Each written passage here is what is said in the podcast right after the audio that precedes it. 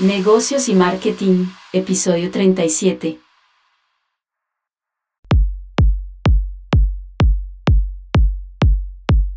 Buenas, buenas, buenas, buenas. Episodio 7, temporada 2, o sea, ya 37 episodios. ¿Quién lo hubiera pensado, no? Aquí los dos carcamales, Mauricio Arango y quienes habla Alejandro Azula, presentando hoy sí a alguien de nuestra generación, ¿no? ¿Qué tal, Mauro? ¿Cómo vamos? Sí, Alejo, venimos, venimos de varios, varios eh, invitados millennials, pero este ya es un amigo de nuestra generación. Em, le cuento un poquito, ingeniero mecánico de la Universidad de los Andes, casado, con dos hijos, eh, con un máster, un MBA de la Universidad de Florida, con eh, certificaciones en Machine Learning de la Universidad de Stanford, miembro del programa de desarrollo de liderazgo del Centro de Liderazgo Creativo de Greensboro, con estudios de PMP Project Management Certification eh, del Project Management Institute. Actualmente es el director global de cadena de suministro para alimentos y salud de la corporación eh, JBT, eh, con una responsabilidad de gasto de inversión de más de 300 millones de dólares. Eh, ha sido gerente de planificación y producción, gerente de compras, gerente de proyectos. vive desde hace 25 años en Lakeland, Florida, Estados Unidos. Ernesto Bolaño, bienvenido. Muchas gracias Mauricio, Alejandro, un placer estar aquí con ustedes, un, fiel seguidor de su canal y, muy, eh, un honor estar aquí con ustedes, muy honrado estar aquí con ustedes en el canal. Placer nuestro. Sí, ya uno de los que uno sabe que es por fuera de Colombia, que uno dice, ¿por qué lo escuchan por allá? Ve, ya va uno que sabemos de dónde. ya, Nos falta los de Irak por allá, que es como raro. Sí, sí, sí. Pero bueno, no, eh, un placer tener aquí a nuestro amigo Ernesto. Y, y empecemos empecemos, empecemos por el principio y contémosle a los oyentes qué hace JBT Corporation. Yo sé que es una corporación gigante, pero cuéntanos qué hace JBT Corporation. Gracias, Mauricio. Entonces, eh, JBT es una compañía que se dedica principalmente a, crear, a vender, o sea, a proveer equipos y soluciones para la industria de alimentos y de aeropuertos. Entonces, la empresa fue fundada en 1884 por un señor llamado John Bean, que comenzó vendiendo una de esas bombitas que se utilizan para fumigar en los campos, en los, campos de cultivo. Y a partir de ahí la empresa empezó a crecer exponencialmente desde esa época, eh, desde 1884, con diferentes tecnologías, diferentes equipos.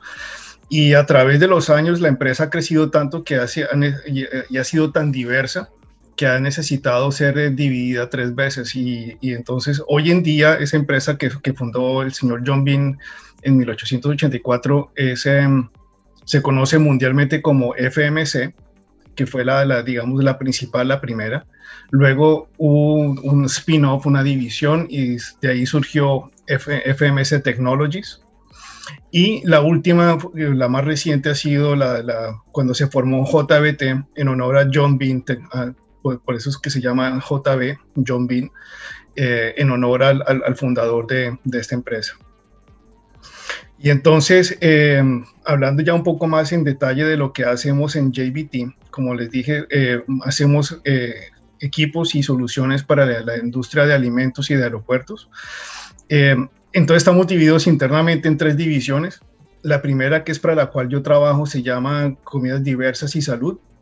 Y ahí hacemos principalmente equipos para, como en cuatro segmentos principales. Un, segmento pues, es, eh, todo lo que tiene que ver con, con frutas y verduras frescas, donde tenemos equipos que hacen cortado, porcionamiento, lavado, eh, esterilización, eh, por ejemplo, cuando ustedes van al supermercado y ven esas ensaladas que son listas para consumir, tenemos equipos que hacen precisamente ese tipo de, procesos, ¿no? Entonces, eso es todo lo que tiene que ver con, vegetales y, productos frescos. Eh, tenemos una línea que hace equipos para empacado, tanto de enlatados como de, de, de plásticos. Eh, y también eh, hacemos, eh, en la, tenemos una, una, división que se dedica a la parte de preservación y llenado donde, donde también hacemos empacado de, de, de comida que viene enlatada. Entonces, cuando ustedes van, por ejemplo, a un supermercado, según tenemos estadísticas, eh, nuestras máquinas hacen, hacen el, empacado y la esterilización de, de, más o menos del 50% de los enlatados a nivel mundial. Eh, eso es en la parte de enlatados. También hacemos enlatados para, para polvos, para, por ejemplo, como compañías como Nestlé es uno de nuestros clientes. Eh, entonces, sí, esa, esa, es una otra parte. También hacemos en la esterilización de, ese es un equipo también muy interesante que hace esterilización no por calor, sino por presión. Entonces, por ejemplo, cuando uno compra guacamole en el supermercado, que, que ese guacamole por lo general pasa por ese proceso de presión y entonces le, conserva, conserva eh, el guacamole por mucho más tiempo en el, pues en, la estantería, ¿verdad? O sea, todos sabemos que, por ejemplo, estilizar guacamole con, con, temperatura es muy complicado, pues porque le cambia la textura y el sabor. Entonces, eh, por eso mismo fue necesario desarrollar otras tecnologías donde se, se aplica presión a una presión muy alta. Y, y, con esta presión se, se logra la esterilización y la preservación del guacamole por mucho más tiempo. Entonces, esta es otra división, ese es uno de los tantos productos que tenemos. Y eh, la, última es eh, lo que llamamos procesos, procesos ya sépticos, donde tenemos extractoras de jugos, tenemos pues, todos los procesos que están relacionados con extracción de jugos. Tenemos una línea muy grande que tiene que ver con extracción de jugo de naranja, que fue donde realmente yo comencé aquí en la Florida.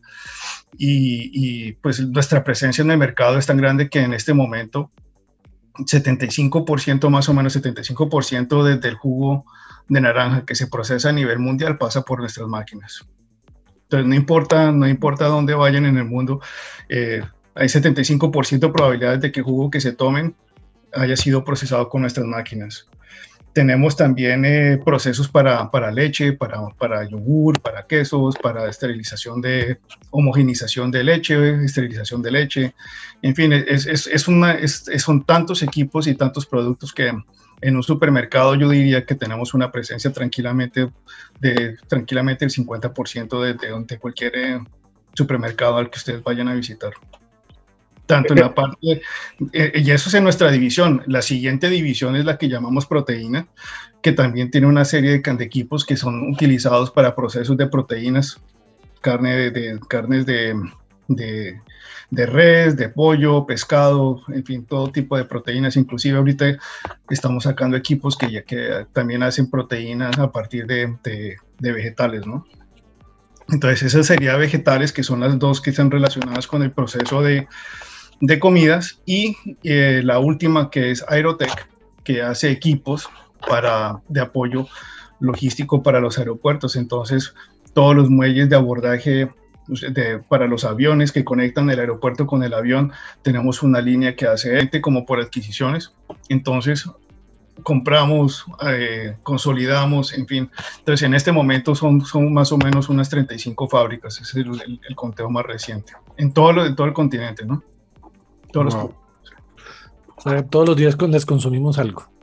En todas partes. De hecho, de hecho es muy interesante eso porque hace, hace, hace un tiempo eh, uno de, nuestros presidentes hizo una presentación especialmente con, con, los productos de nuestra división, donde mostraba cuál era como, como el, el, el día típico de un, de un ejecutivo de la empresa que viaja a nivel mundial. Y entonces ponía en cada momento del día en qué contacto tenía con productos de la empresa. Entonces, por la mañana, entonces la parte del desayuno, pues obviamente la parte del yogur, la leche, que tenemos procesos para eso, cereales, eh, la fruta, la fruta fresca, ¿sí? Em, este, tenemos contacto con eso, entonces era contacto con, con, productos de la empresa, luego entonces supuestamente el ejecutivo va a viajar, va al aeropuerto, entonces entra en contacto con toda la parte logística de Aerotech, donde la maleta, el abordaje del avión, el avión que se mueve, pues despega, aterriza, llega la hora del almuerzo, entonces otra comida también donde muy seguramente eh, la comida que le están sirviendo en algún momento tocó a alguno de nuestros equipos, en fin, y así era durante todo el día, entonces era, muy interesante ver el contacto permanente que tenemos día a día con equipos de, de la empresa. Okay, clarísimo entonces la compañía. Traemos un poquito en materia. Eh, hemos escuchado siempre cadena de suministros, pero ahora sí, yo quiero irlo en palabras de un experto. ¿Qué es realmente una cadena de suministros? Bueno, pues eh, de una manera muy simple, como para, para entender bien qué es, la cadena de suministros consiste en todo lo que tiene que ver con mover, digo mover entre comillas, material desde, desde el proveedor hasta el cliente ya en su producto, en su producto final, ¿no? Entonces, eh, ya de una manera muy táctica, ¿verdad? Que se, ve muy frecuentemente, pues simplemente el proceso de comprar, transportar a la fábrica y luego volver dentro de la fábrica se procesa la materia prima, se, hace el, producto final y finalmente se envía al cliente, ¿verdad? Pero ya cuando uno empieza a ver la cadena de suministros y entiende el impacto que tiene dentro del negocio, la cadena de, suministros, entonces ya se vuelve una función mucho más estratégica que empieza a tocar otras, otras funciones, ¿verdad?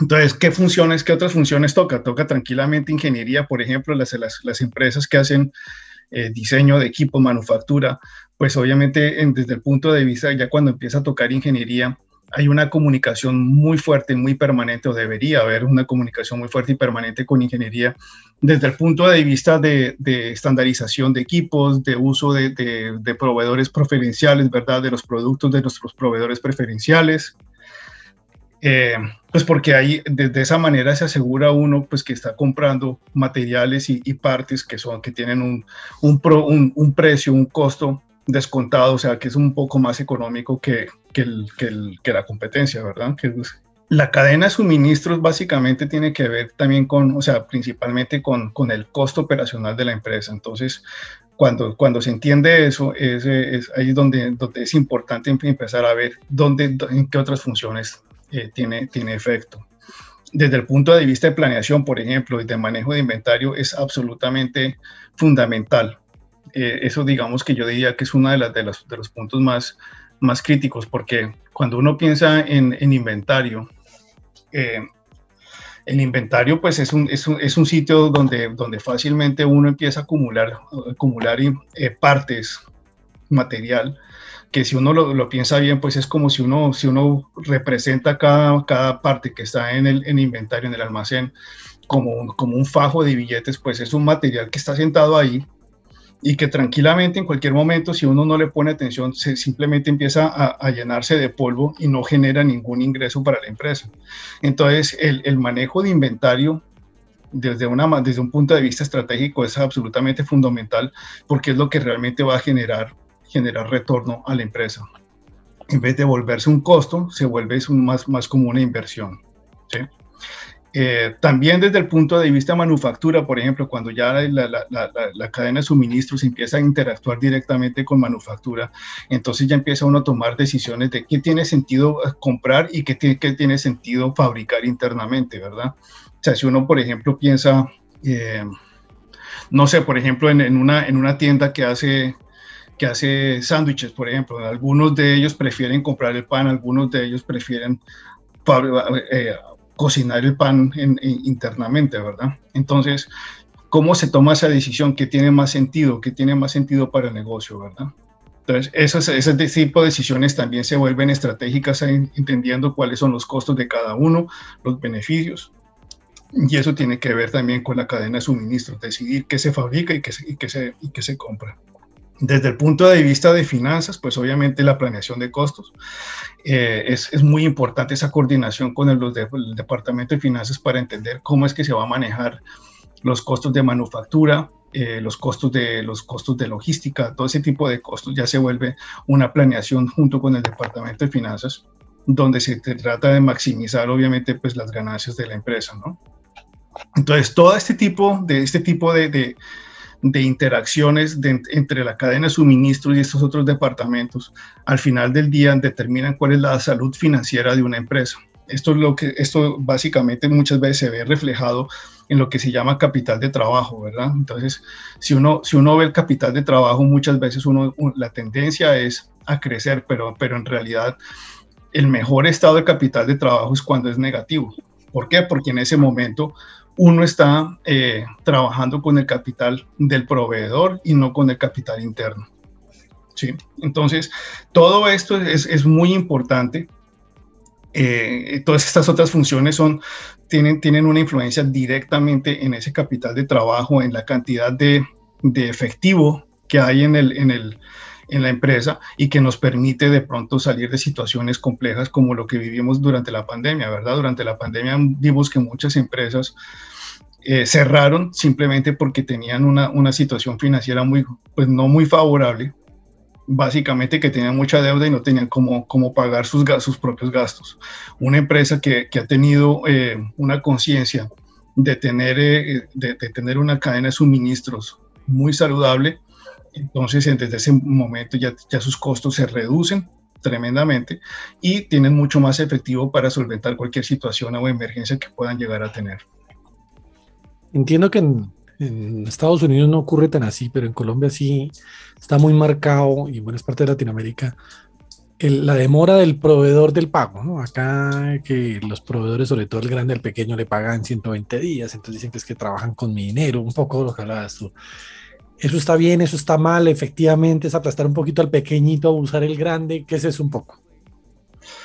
Bueno, desde el punto de vista de, de, negocio, pues obviamente retrasar los pagos tiene todo el sentido del mundo, ¿verdad? Porque si uno tiene un ciclo desde el, desde el momento en que compra y entrega al, al, al cliente un ciclo, por decir algo, de, de 60 días, ¿verdad? Y uno le paga al proveedor en 120 días, pues en ese momento uno, la empresa no está, está utilizando dinero de su bolsillo, simplemente en, en, durante ese ciclo compró, fabricó, vendió, recibió el dinero y luego le paga al proveedor. Entonces, desde ese momento, o sea, trabajó con capital prestado sin ningún tipo de intereses.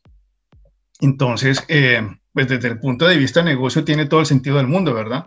Pero obviamente eso tiene que ser, también tiene que ser eh, acordado con el, con el proveedor, ¿verdad? O sea, no tampoco se puede explotar el proveedor porque al final del día, pues todo negocio depende de sus proveedores y esa relación es muy importante protegerla. Esa respuesta, estas dos respuestas que nos, que nos da aquí Ernesto me lleva a la siguiente, y es, las personas cuando deciden hacer empresa, tienen muy en cuenta su estrategia comercial y trazan estrategias comerciales y de ventas y demás para maximizar sus ingresos. ¿Pero usted cree, Ernesto, que eh, en su experiencia, que en general sean así de cuidadosos formulando una estrategia para optimizar sus compras? No, definitivamente no. O sea, lo, que, lo que digo yo de, que, la, la, la, función de cadena de suministros es táctica, es, yo diría yo que es más del 80% de las empresas que tienen ese comportamiento, ¿verdad? Simplemente tiene una persona haciendo compras eh, al precio que le toque en ese momento, lo que consiguió en el mercado pero no hay realmente una estrategia relacionada con, esa, con la parte de, de, la cadena de suministros. Y eso es un gran error porque en ese momento está uno a la merced de los proveedores, ¿verdad? Los proveedores, si uno no tiene una buena relación y una relación, cuando digo una relación, eh, una buena relación me refiero a una relación formal, ¿sí? Eh, desde ese punto de vista, pues obviamente está uno a la merced de ellos y, en cualquier momento puede uno tener eh, retrasos, puede uno puede tener incrementos de precio, puede tener cualquier otro tipo de situación, inclusive quedarse hasta sin suministro simplemente porque el, proveedor le está vendiendo al mejor postor y, no necesariamente le va a vender a uno al precio que uno está buscando. Entonces, eh, eh, no, definitivamente se ve mucho eso, ¿no? Se ve, se ve mucho, se ve mucho que, hay empresas que, están, que improvisan, que simplemente compran y no, y no tienen una buena estrategia.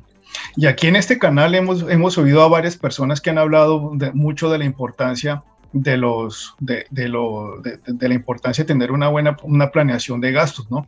Pues, yo recuerdo, por ejemplo, a, a, Fernando Agudelo y a Yasha Mitrotti que, que hablaban tranquilamente de, que hablaban mucho de la, de la importancia de los gastos. También recuerdo que Mayra, la, que hablaba de, emprendimiento, ella también decía que mucho emprendimiento se, no, no, no, funciona por, por, la cuestión de, de, los costos, ¿verdad? Porque nos ponemos a hacer empresa, pero no le ponemos mucha atención a los costos y resultamos en una situación donde los costos son mayores a la ganancia y obviamente pues así no ningún, ningún negocio funciona, ¿verdad?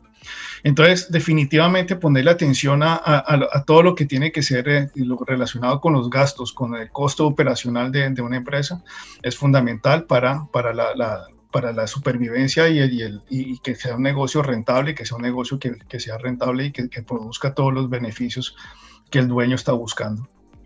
Eso, eso me lleva a pensar como una analogía y, yo lo veo así, no sé, Alejo, usted qué opine, pero como el niño en la piñata, ¿no? El niño en la piñata usted lo ve y se bota a acaparar, a acaparar, a acaparar y sale a vender, ¿no? Es como la analogía, pero lo que está acaparando se le está saliendo por detrás. Eh, y, me lleva también a, pensar en personas que han pasado por acá, eh, ya por ejemplo el tema de restaurantes, y decían es que lo crítico está en los inventarios, en el manejo administrativo, y la gente se, la gente se trasnocha con la carta, que ok, es importante, pero el manejo de inventarios es lo que no, no entienden, ¿no? Y, es, no solamente es inventario, Mauricio, es, es también la, la, relación con los proveedores. Sí. Porque, porque el manejo de inventario, claro, le dice a uno, o sea, uno puede tener un manejo de inventario muy bueno, uno puede estar comprando optimizadamente, pero de todas maneras, la relación que uno tiene con los proveedores es, es fundamental. Yo lo veo también así como en fútbol, ¿no? Todo el mundo quiere a los goleadores, pero no los defensas. Y va a llegar a un campeonato sin defensas. Bueno, bueno, y ahora que usted dice eso, Alejandro, si, si uno mira, por ejemplo, la, la, la liga española y la, la, liga inglesa hace un par de años, creo que fue en el 2019, si uno ve, por ejemplo, el Liverpool comparado con el, con el Manchester City, el Liverpool marcó menos goles que el Manchester City, pero el Liverpool recibió menos goles. Es decir, entonces esa defensa, como, como, como usted bien lo dice, fue, la, fue lo que hizo la diferencia entre el Manchester City y el Liverpool. El es que usted vea muchos más goles, pero también recibió mucho más goles. y no lo digo solo molestando, ¿no? O sea, analice usted en todos los equipos, ningún equipo del mundo ha sido campeón con una mala defensa. Usted puede ser campeón con una mala delantera, pero con una mala defensa. Totalmente de acuerdo. Pero el, delantero vende, ¿no? Un poquito más, entonces es como lo que se ve. Eso es, de acuerdo, es lo que se ve, pero nadie entiende que, que, realmente esa defensa es el secreto del sabor, que es lo que realmente hace la diferencia, porque usted puede meter todos los goles del mundo, puede vender todo lo que quiera, pero si, si, si, si se gastó toda la plata en, en, insumos o le metieron todos los goles, que es lo mismo, en esta analogía, pues obviamente al final del día o empata o pierde. Eso ya lo decía el doctor Ocho Alma Bendita, los equipos se arman de atrás hacia adelante. Exactamente. a partir del arquero y ahí arranca usted a amar el equipo. a mí deme un buen arquero y luego miramos el resto, pero sí. Exactamente, exactamente. Entonces, sí, esa defensa, y de hecho esa analogía la he utilizado muchas veces con varios grupos de trabajo en, la empresa, donde les he mostrado esa realidad y, la gente se sorprende, ¿no? Porque lo que dice Alejo, uno se, uno se, se enfoca mucho en el goleador, pero no se da cuenta del trabajo que hay en la defensa para, para mantener ese resultado. A ver si el Barcelona mejora sin Messi. Vamos a ver. bueno, Ernesto, manejar toda una cadena de proveedores, eh, de que seguramente depende de la producción y distribución en varios continentes, porque es que esto no, no es aquí al lado de la casa, demanda una coordinación militar, pues. ¿Qué elementos son indispensables para el éxito de una estrategia de gestión de proveedores? Es una excelente pregunta, Entonces, yo, yo diría que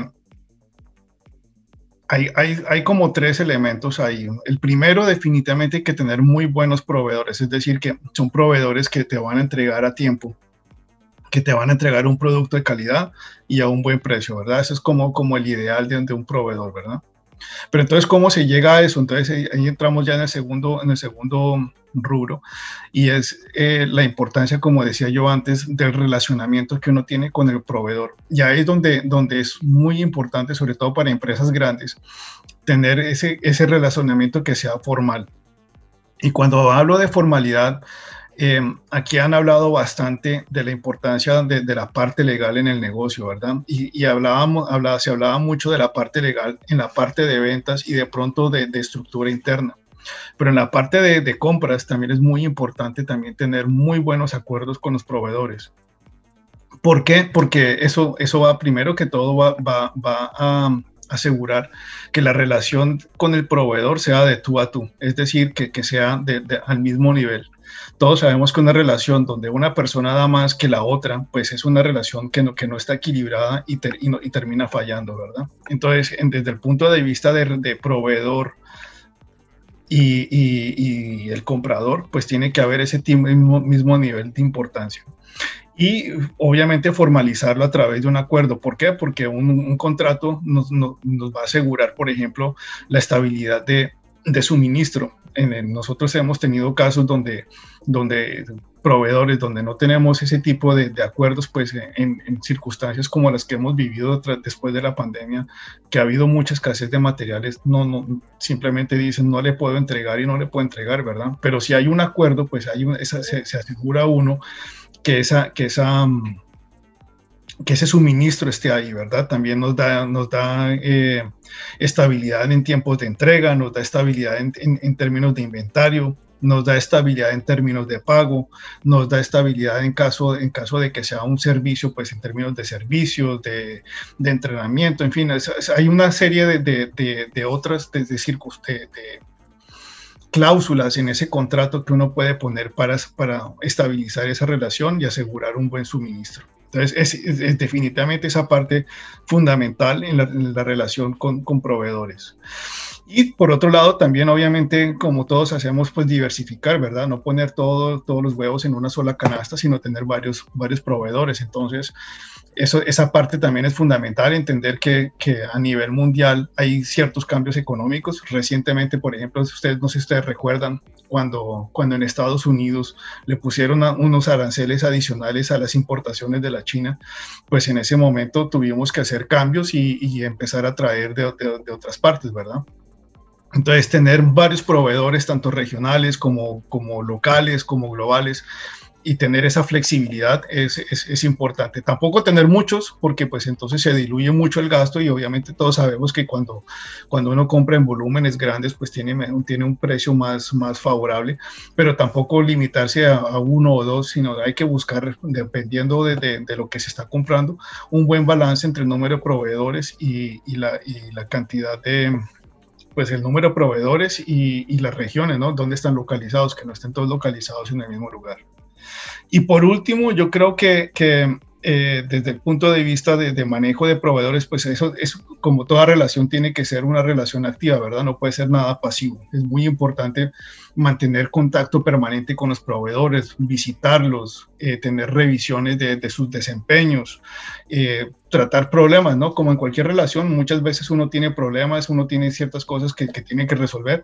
Entonces es importante mantener ese diálogo abierto con el proveedor, de tal manera pues que la relación se mantenga y que el negocio sea muy, muy, eh, eh, que, se, que, tenga beneficio para los dos, ¿verdad? O sea, no solamente para, para nosotros como compradores, sino para el proveedor también como, como vendedor, ¿verdad?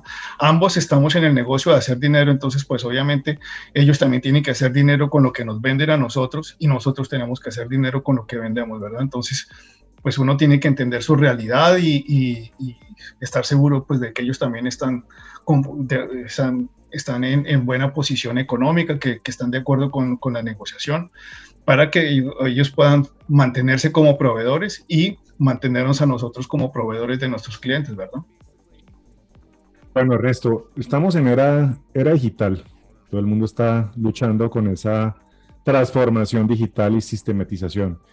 Y la gente piensa mucho a la hora de sistemas, por ejemplo, en tema de ventas. Entonces viene, vienen los sistemas como el CRM, ¿sí? la gestión de, ventas, o inclusive en sus procesos financieros. Entonces vienen los famosísimos ERP, ¿no? vienen los amigos de SAP y demás.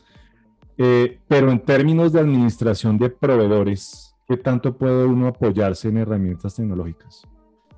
Mauricio, esto es absolutamente fundamental desde el punto de vista de compras también. De hecho, no tenerlo es un error gravísimo. Toda la parte de digitalización que ustedes han venido hablando en, en, en este canal eh, es absolutamente fundamental también en la parte de, de, de, la cadena de suministros. ¿Por qué? Porque obviamente nosotros también tenemos que tener datos de, de precios de compra, de plazos de entrega. Eh, y ideal también tener la, la información de, proveedores de segundo nivel, de tercer nivel, es decir, por ejemplo, a, utilizando un ejemplo, cuando uno compra, por ejemplo, una hamburguesa en, McDonald's. Entonces, eh, McDonald's tal vez compra el pan de algún proveedor, ¿verdad? Y ese proveedor está comprando la harina de algún otro proveedor. Entonces, ese, el, proveedor de harina sería en este, en este ejemplo un proveedor de, segunda, de segundo nivel.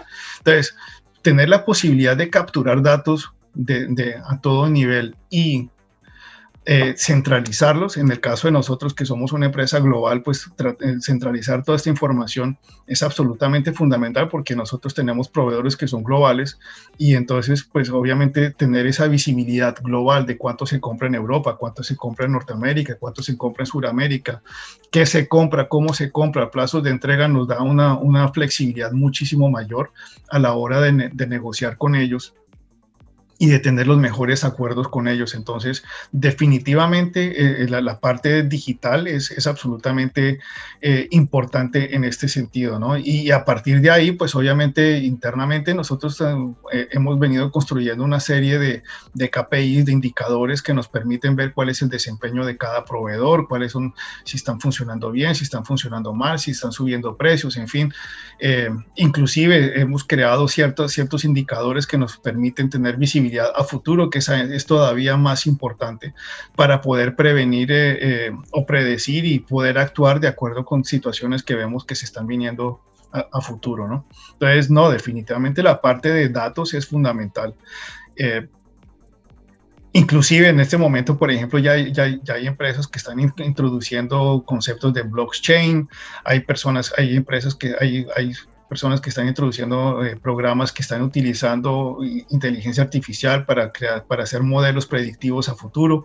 En fin, ese tipo de, para poder producir, de, eh, predecir demanda. Entonces, todo esto ese, de, la era digital definitivamente es absolutamente importante y el que no lo esté haciendo se, definitivamente se va a quedar atrás porque eh, sí, no, va a tener la posibilidad de, poder realmente monitorear el desempeño de su empresa y tomar decisiones de, acuerdo con eso. En nuestra analogía futbolística, como estamos hablando de los defensas y arqueros, vamos a hablar del Jerry Mina o del Chilaver, los que desde atrás hacen goles, que es importante, porque digo yo, administrar compras por 300 millones de dólares, pues implica tener una habilidad de negociación bien, bien, bien interesante, ¿no? ¿Qué consejos prácticos en términos de negociación podrías compartir con nosotros? Wow, eh, negociaciones es, es, es, es, todo un arte y, yo creo que para los que andamos metidos en este mundo, de pronto es la parte más donde más nos divertimos. Pero pues obviamente para pasarlo bien, definitivamente el, el, mejor consejo que les puedo dar es que definitivamente antes de entrar a una negociación hay que prepararse muy, muy bien. Y entonces, ¿a qué me refiero yo con prepararse muy bien? Cuando uno mira, por ejemplo, una negociación con un, con, un vendedor, hay una diferencia abismal y es que el vendedor es una persona que conoce muy bien el negocio, el negocio de, de, de, lo que está vendiendo, conoce muy bien la empresa a la que le está vendiendo y es un experto en su materia. Pero cuando miramos el, del otro lado de la mesa los compradores, los compradores compramos cualquier cantidad de tipos de, de, cosas. Nosotros compramos materia prima, compramos válvulas, compramos componentes eléctricos, compramos eh, eh, válvulas, bombas, en fin, o sea, cualquier cantidad de cosas. Entonces, pretender que, que nuestros compradores sean especialistas en, en, todos los, en todas las, las, partes que compramos, pues es muy difícil, ¿verdad? Es, es, casi que misión imposible. Entonces ahí es donde, donde por lo general el vendedor tiene las de ganar porque se las sabe todas, conoce su producto y sabe muy bien cómo, cómo vender. En cambio el comprador está en un punto de, de un poco de desventaja en ese sentido. Entonces, ¿qué hacemos nosotros? cuando es una negociación así realmente muy importante, definitivamente hay que prepararse muy bien y en ese momento entonces hay que, hay que, hay que aprender, ¿verdad? Y hay que entender el mercado, hay que entender cuáles son los factores que mueven el mercado de, lo que se está comprando, hay que entender los costos relacionados con, ese, con eso que se está comprando, eh, saber bien qué es lo que se va a pedir en esa negociación, ¿verdad? O sea, qué es lo que, qué es lo que queremos sacar de esa negociación con ese proveedor si lo que queremos son términos de pago, si lo que queremos es precios, si lo que queremos es plazos de entrega, en fin, tener muy claro qué es lo que se va a pedir. Eh, tener muy claro en qué orden se va a pedir, ¿verdad? O sea, eso es, eso es, es, es saber qué se pide primero, qué se pide después, eh, qué se está dispuesto a sacrificar en esa negociación, ¿verdad? Cuáles son, digamos, los puntos importantes, qué es lo que realmente queremos sacar qué otras cosas se pueden llegar a pedir como, como para ponerlas ahí sobre la mesa, pero que estamos dispuestos a perder, ¿cierto? Eh, y por otro lado, también tenemos que entender al proveedor, ¿verdad? Tenemos que entender sus costos, sus motivaciones, qué es lo que ellos está tratando de sacar, cómo es que lo está tratando de sacar, qué es lo que los está moviendo a ellos, como para poder entender y predecir qué es lo que ellos van a pedir y cómo se van a plantear frente a la negociación. Entonces, eh, también es muy importante, eh, inclusive, pensar quiénes participan en la negociación, cuántas rondas de negociación se va, se va a tener, quién va a ser qué, cuál va a ser la función de cada una de las personas en la negociación. En inglés hay una, hay una expresión de, del bad cop, good cop, ¿verdad? Del policía bueno, el policía malo, de quién es el que va a darle, digamos, varilla al, al, proveedor y quién es el que va a traer ahí como, como, como redentor de la situación. Eh, todo ese tipo de estrategias, o sea, hay, hay, una cantidad de estrategias para plantear la, la, la, negociación, pero yo pienso que todo se resume con, con, con prepararse muy, muy bien. Bueno, bueno, Ernesto, usted tiene una responsabilidad de índole global, una corporación multinacional con presencia no en varios, sino en todos los continentes. Eh, su historia, pues, es un testimonio de éxito. Eh, ¿Cuál ha sido la clave para haber logrado semejante resultado profesional? Wow, Yo pienso que, que, lo principal es eh, eh, comenzar siempre con la parte humana, porque al final del día no importa con quién trabaje uno, al final del día pues uno trabaja con seres humanos, ¿no? Entonces, eh, tener esa empatía, esa, esa, esa, esa, habilidad de relacionarse bien con, la, con, con, con, ya sea en nuestro caso, con los compradores, con los proveedores, con con, los, con nuestros superiores, con los subalternos, eh, tener esa, ese buen relacionamiento ha sido, ha sido fundamental, ¿verdad? O sea, tener una muy buena relación con ellos. Eh, oír, entender, aprender mucho de ellos antes de, de, decir cualquier cosa, o sea, uno entender a la, la, persona y entender cuáles son sus motivaciones, cuáles son las cosas que, que mueven a esa persona, yo creo que ha sido fundamental porque en ese momento uno ya puede entender realmente cómo es que puede trabajar con ellos y tratar de hacerles la vida como, más fácil, ¿no? O sea, mi, yo creo que lo que yo más he, he, querido durante mi carrera es buscar la manera de, de, de crear soluciones y optimizar procesos para las personas con las que he trabajado. Entonces, eh, entender o escucharlos, aprender de ellos ha sido fundamental en ese proceso, ¿no? Y eh, a partir de ahí, pues obviamente, si uno se, compromete a algo, hacerlo, ¿verdad? O no hay nada, la, palabra de uno yo creo que es, es, es, algo que vale mucho más que cualquier otra cosa. Entonces, si uno se compromete a hacer algo, definitivamente, hacerlo, porque si uno se compromete a algo y no lo hace, pues la credibilidad se, va, pues, se pierde totalmente y la confianza de la otra persona con uno también se pierde, ¿verdad? Entonces, yo creo que eso ha sido como uno de los elementos principales, hacer lo que, lo que, lo que uno se compromete. Y obviamente, pues eso está, está ligado con, con, los resultados, ¿verdad? Con los resultados que, que se sacan a partir de ahí. Y ya en el momento que uno tiene un equipo de trabajo, pues eh, es, es, facilitarle el trabajo al equipo, ¿verdad? O sea, uno tiene que tener un, ver cómo, cómo es que uno hace para que el trabajo para el equipo, los integrantes del equipo sea lo, lo, lo más llevadero posible, es decir, facilitarles el trabajo y no que sea algo que sea realmente muy tedioso. Y, y, y ya yo creo que lo último ha sido que, o sea, mi conciencia siempre ha sido ser muy proactivo y siempre buscar soluciones, ¿no? Entonces, tratar de buscar soluciones para la empresa que representan un resultado, un beneficio económico, un beneficio a, largo plazo, pues ha sido, ha sido clave en este proceso.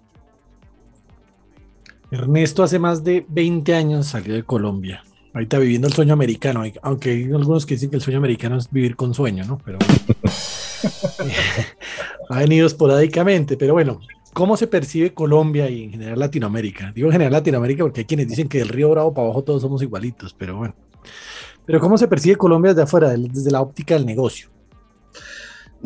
Las personas, con, cuando yo me he encontrado con otras personas eh, por primera vez y les digo que soy colombiano, la mayoría de las personas me han dicho que el colombiano es una persona que es muy, muy buen trabajador, que es una persona que está muy comprometida con su trabajo, que, que, le, que le mete muchas horas. Entonces, yo diría que en general la percepción del colombiano es de, una persona que es, un, que es muy trabajadora, muy comprometida, muy, muy dedicada a su trabajo. Ahora, yo pienso que en Colombia hay muchas oportunidades, ¿no? O sea, Colombia tiene muchos, muchos recursos, tiene muchas, muchas cosas para, para, muchos, mucha, una posición estratégica a nivel mundial, tiene costos que, que son de mucho beneficio. Entonces yo pienso que en Colombia hay muchas cosas por hacer también eh, y, que hay grandes oportunidades y que definitivamente hay que aprovecharlas. Hay mucho por hacer en Colombia, definitivamente. Cuando yo, yo voy a Colombia y veo el potencial de, desde el punto de vista de sus trabajadores, de, recursos, de, de, todo eso, definitivamente Colombia tiene una, está en una posición privilegiada y hasta cierto punto desperdiciada para, para, mucho, para, para hacer muchos negocios. Bueno, Ernesto, negociar con personas de culturas y costumbres seguramente muy distintas a las de un colombiano, incluso a las de un latinoamericano, eso debe ser un reto. ¿Cómo ha podido usted adaptarse en un entorno de negocios tan distinto al nuestro?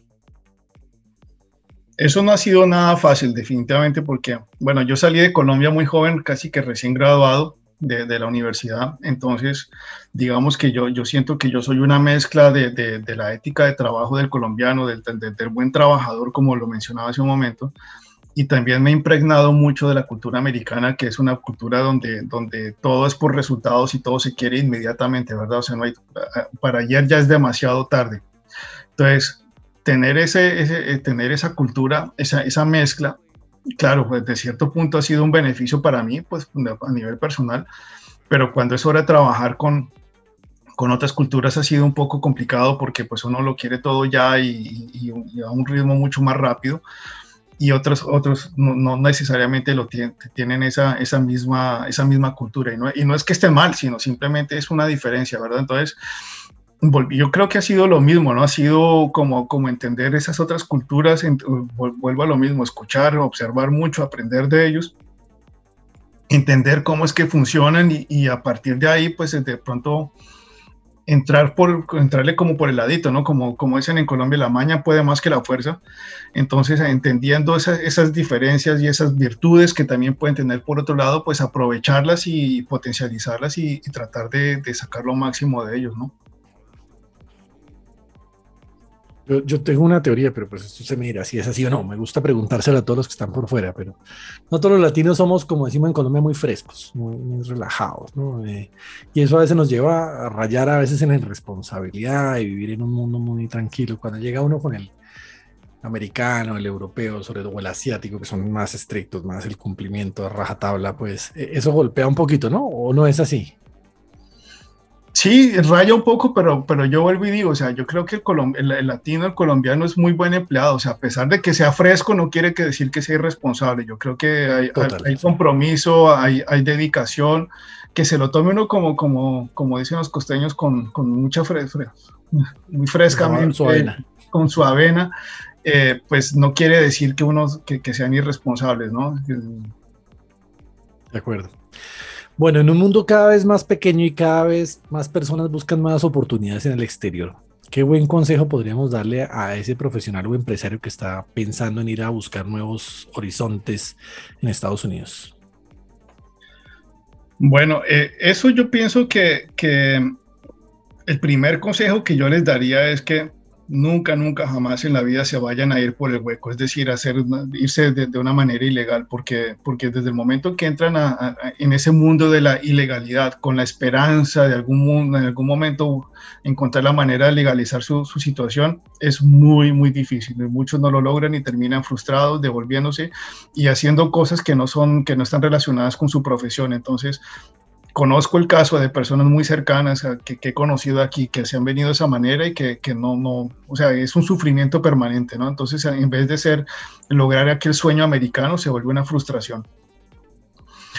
Eh, pero yo pienso que en el momento, o sea, entonces, ¿cómo, cuál sería la, manera más ideal? Pues obviamente sería con, una empresa que, le dé la visa de trabajo o si se vienen con una visa de inversionista también muy bueno, porque pues ahí vienen también con capital y con posibilidades de trabajar, todo legal.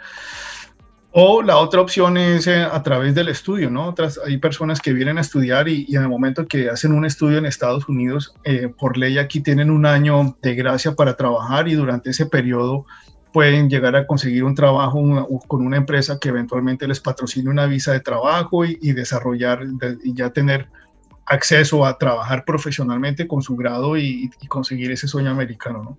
Eso fue lo que hizo mi papá. Yo, yo cuando me vine para, para los Estados Unidos, yo, ya, yo vine ya con, con papeles de residencia porque mi papá, había venido, mi papá que es matemático había venido a los Estados Unidos a hacer un doctorado y cuando se graduó del doctorado consiguió un trabajo en una universidad que, que, le dio visa de trabajo, eventualmente le patrocinó la visa de residencia y, eh, cuando ya eh, conseguimos la visa residente, pues eh, mi hermano y yo conseguimos la visa residente y eventualmente pudimos venir aquí a los Estados Unidos, ¿verdad? Entonces no es lo mismo llegar aquí con papeles y con un título a llegar sin papeles y con título, ¿verdad? O sea, entonces definitivamente la, la, recomendación es, es que lo hagan por la vida legal. Bueno, Alejo, llegó el momento del, de nuestro trabajo de campo. Este, este, le, este le cuento que me quedó fácil. Sí, no me imagino. Porque con Ernesto, eh, que yo le digo ñaño, eh, nos conocemos hace más de 35 años, ¿no?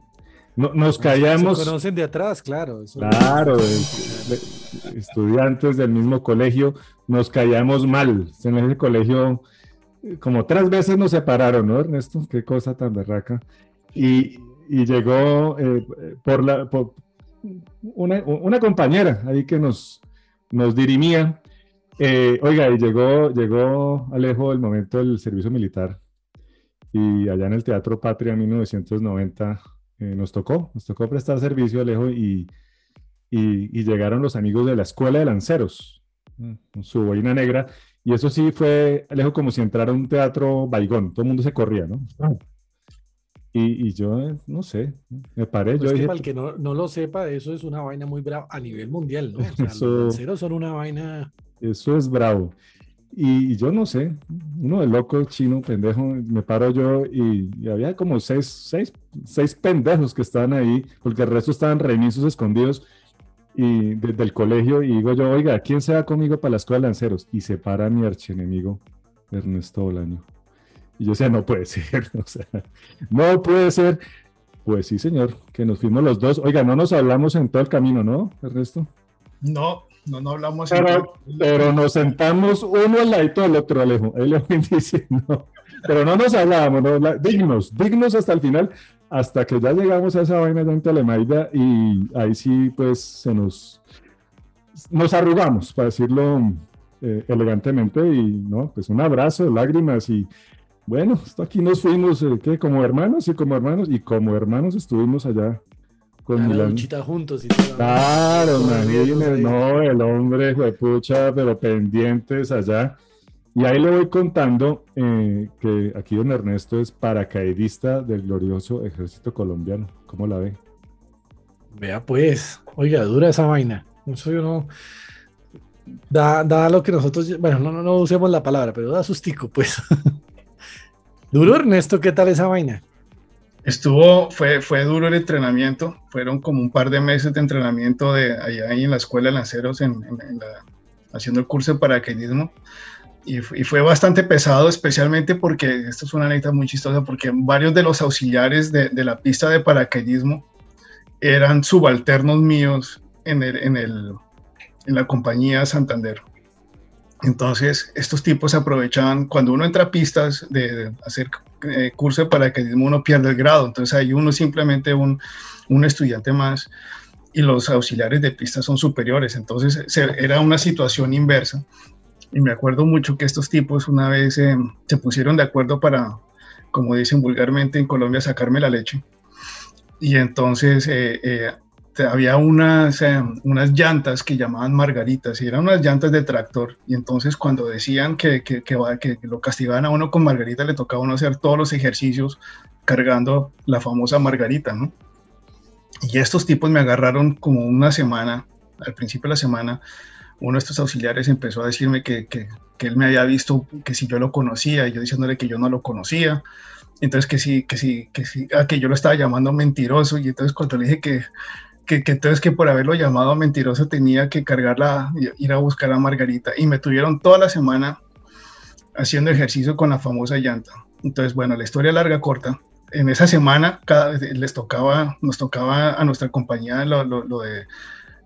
Eh, poner unas personas a que, traba- a que prestaran servicio por la noche con el oficial de servicio. Entonces yo salía de pistas, reco- recuperaba mi grado y los regalaba a ellos para el oficial de servicio.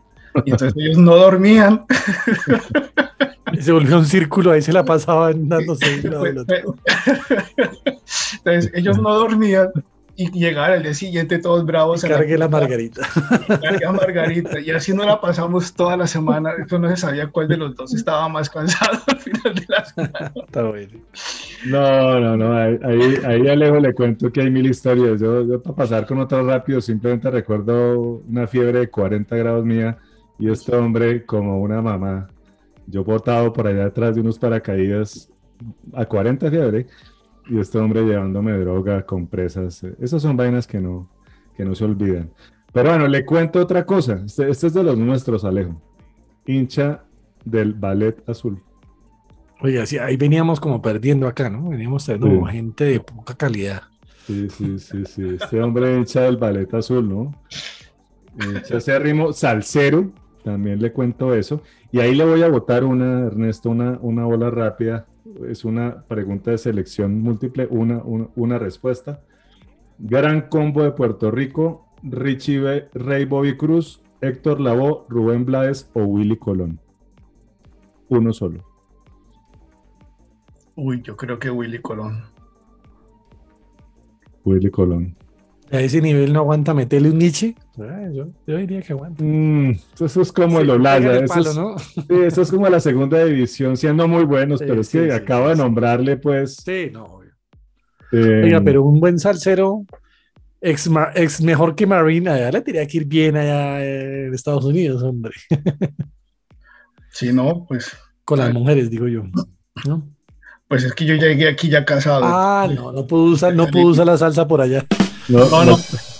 Pero no crea, una, una, una vez nos pasó con, con mi esposa que fuimos a, a- esta es otra anécdota, fuimos a, a un viaje al, al Reino Unido a visitar a un primo y con mi primo de, de- de jóvenes de universitarios nos íbamos para, para Galería Café Libro, para todos estos sitios ahí en Bogotá que nos gustaba tanto para ir a bailar salsa. Y, y con él siempre fuimos muy buenos bailadores de salsa, ¿no? Y entonces fuimos con mi esposa allá a, a visitarlo a Londres y nos fuimos a un club y con mi esposa dijimos, no, que vamos a ir a dar sopa y seco. Y llegamos allá y empezamos a ver que, la, que, que las mujeres traían como una, una, una carterita pequeña y, y yo decía, ¿y esta carterita qué es? ¿esto, esto, ¿De dónde sacaron esto? ¿Será que lo entregan a la entrada o qué? Pues eran zapatos profesionales para bailar, güey. a carajo. Y se pusieron a bailar y era una vaina, pero con toda estilizada. O sea, fue tan, tan, tan espectacular que con mi esposa nos tocó sentar a ver cómo que era que bailaban los demás. Porque, porque definitivamente era, o sea, era más, más como estilo ballroom, pero, pero con unas vueltas, unas figuras lindísimas. O sea, tanto que volvimos y nos metimos a clases de salsa. Me toca editar este pedazo porque acabamos con la fama salsera de Colombia. Y la verdad, la verdad, uno cree que por, en esos sitios, y es que además el concepto es diferente, ya la gente va a bailar salsa, nosotros salimos a rumbear y bailamos Claro. por, por default, allá no, allá el propósito es ir a bailar salsa y la gente va a irse enfocada a bailar salsa, el- el- la rumba, el trago, el, el cortejo, lo que sea, es adicional, pero el, propósito es ir a bailar. Y las mujeres son muy selectivas en de- decidir con quién bailan y con quién no bailan. O sea, ellas están mirando a ver quién baila bien y bailan solamente con ese. Que si uno es un tronco, perdió el año y, y- no bailan con uno. Claro, que es que eso, eso, eso, eso es muy de Colombia. Para el que no nos oiga que no es de Colombia, acá el billar se vuelve fiesta, los bolos se vuelven fiesta, todo se vuelve fiesta. Acá todo pierde sentido. Aquí, aquí, sí, exacto. La rumba de Colombia es lo principal y todo lo demás es secundario. En otras partes es al revés. A lo que van es a lo que van, a bailar o a jugar bolos o lo que sea. Si nomás haga usted un evento de fin de año con la empresa y verá eso cómo termina ahí. Bueno, y ahí usted que nombró el billar, aquí yo me acuerdo unas, unas épocas que en Don Ernesto, allá por, por el- los lados de la Universidad de los Andes, nosotros sendos, billaristas también, ¿no? Sí, señor. Re- grandes recuerdos ahí con, con nuestro amigo Alberto Rosas también. Sí, señor. Pero los es tres. bandas, ¿no? Eh, Rosario, Rosario. Bueno, pero eh. en Estados Unidos sí le tocó solo pool. Verdad que sí, y extraño muchísimo el, el- el billar de, de- de- el billar 3, ¿no? Ese, Sí. ese, es, es, es, una, es una cosa fabulosa y con, con, Mauricio gastábamos grandes horas ahí jugando billar pool, no billar pool, sino billar de, billar de tres bolas y grandes, gran, bastantes horas ahí con, con, con Mauricio y con Alberto se nos iba yendo la mano, ¿no? Más de un parcial sorpresa tuvimos nosotros por cuenta del billar. Pero bueno, eh, bueno, Alejo. Eso, es lo que hablamos con todos los jóvenes que nos ha tocado, ¿no? 26 años, no, yo ya soy el CEO de tal cosa. No, no pero yo 26 años hacía 50 en 20 minutos, mijo. Sí, sí, estamos aterrados, esta juventud, estos emprendedores 25, 26 años y nosotros estábamos sacando brillo allá a los tacos de, de la quinta. Eh, bueno, no, ¿Cómo la vio, Alejo? Excelente, excelente, Ernesto. Muchísimas gracias. Muy valioso. No habíamos hablado nunca de realmente ni en profundidad de, los proveedores que tan importantes son, ni de la cadena como tal. Entonces, hoy, hoy fue muy valioso, de verdad. Muchas gracias. Muchísimo gusto y cualquier cosa que pueda aportar a este canal y a, los, los oyentes de este canal, pues ya saben dónde conseguirme y, siempre la orden, ¿no? Muchísimas gracias por la invitación. Fue, fue un gran placer hablar con ustedes y, contestar, compartir con ustedes y contestar sus, sus preguntas. Muchas gracias, Ernesto. Eh, buena entrevista y pues un gran amigo. Muchas gracias. Fuerte abrazo para los dos. Gracias. Chao, chao. Chao. En conclusión. Bueno, Alejo, eh, ¿cómo vio la cosa? Cadena de suministros. No se ha visto. Había que hablar de los defensas y de los arqueros, hermano. Estuvo, estuvo muy buena la vaina, ¿no? Sí, sí, ya vamos hablando puro delantero, mediocampista, pero no habíamos hablado de defensa. Y es que la gente cree que es que armar empresas solo vender. Y pues sí es vender, pero es, es, es algo necesario más, no suficiente. Correcto. Tuvimos al Paolo Maldini del, de la empresa. Sí, sí, al Pimentel, al menos. ¿Qué le dejó el hombre? Cuénteme a ver qué nos Bueno, varias vainas. Em, un poco en el tema, en el tema particular de él, eh, relaciones balanceadas. Lo nombró varias veces y, sabe que me pareció interesante que el hombre habla de las relaciones con proveedores y siempre traza un símil con una relación personal. Ojo que usted en la relación personal tiene que dar para recibir, tiene que estar balanceada, tiene que ser proactivo. O sea, es como hablar de noviazgo, pero hablando, aplicado a eh, las relaciones con sus proveedores. Bueno, buenos proveedores, ¿no? Tener buenos proveedores, diversificar un poquito, eso me, parece importante, ¿no? Como decimos en Colombia, no dejar los huevos en la misma canasta, abrir un poquito, no mucho, pero hacerlo, importante, ¿no? Tecnología, oiga, el tema tecnología por todos lados, ¿no? Tecnología, el, el tipo se fue con tecnología, con indicadores de gestión, con inteligencia artificial, que ahora no se trata solo de controlar, sino de, pronosticar. E, eso me pareció interesante. Es que si usted tiene un buen suministro, tiene un buen precio, y si tiene un buen precio, por Dios, ¿qué no tiene ahí?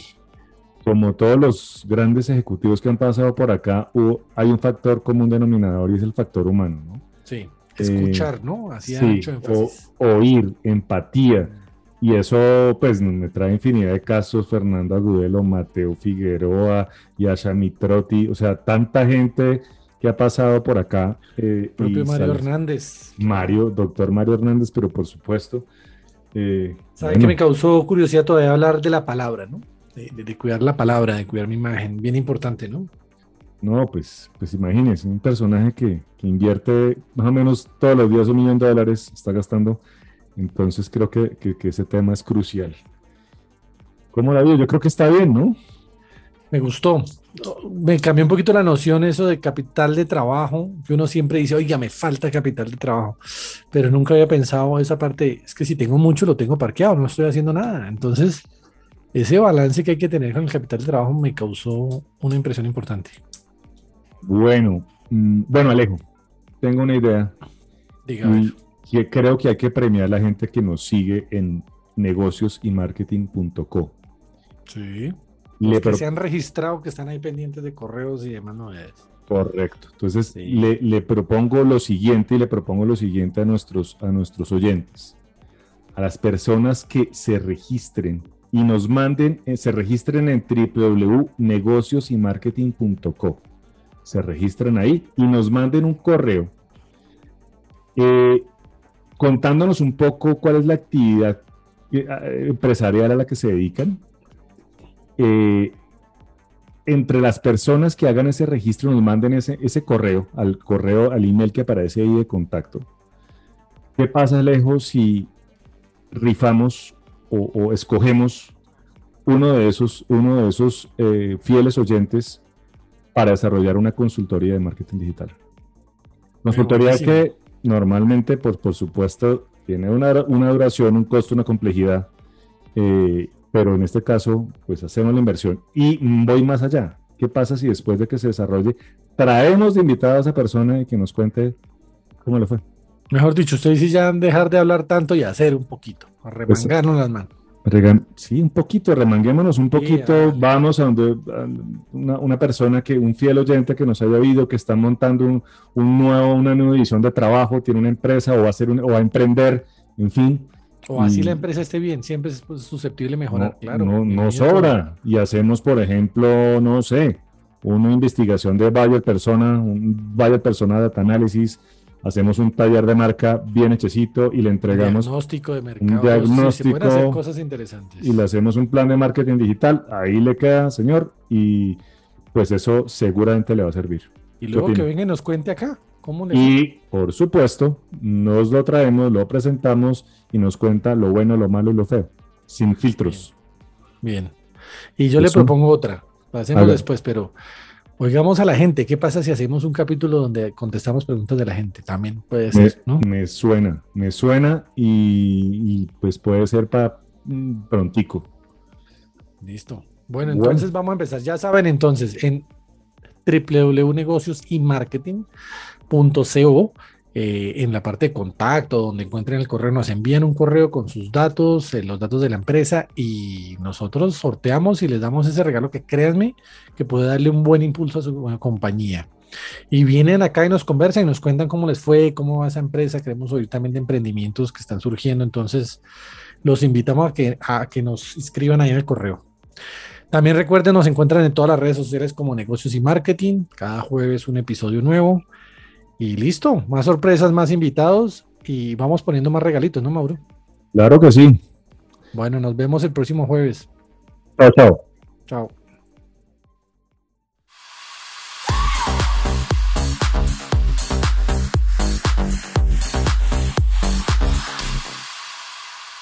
Rebeldía inteligente.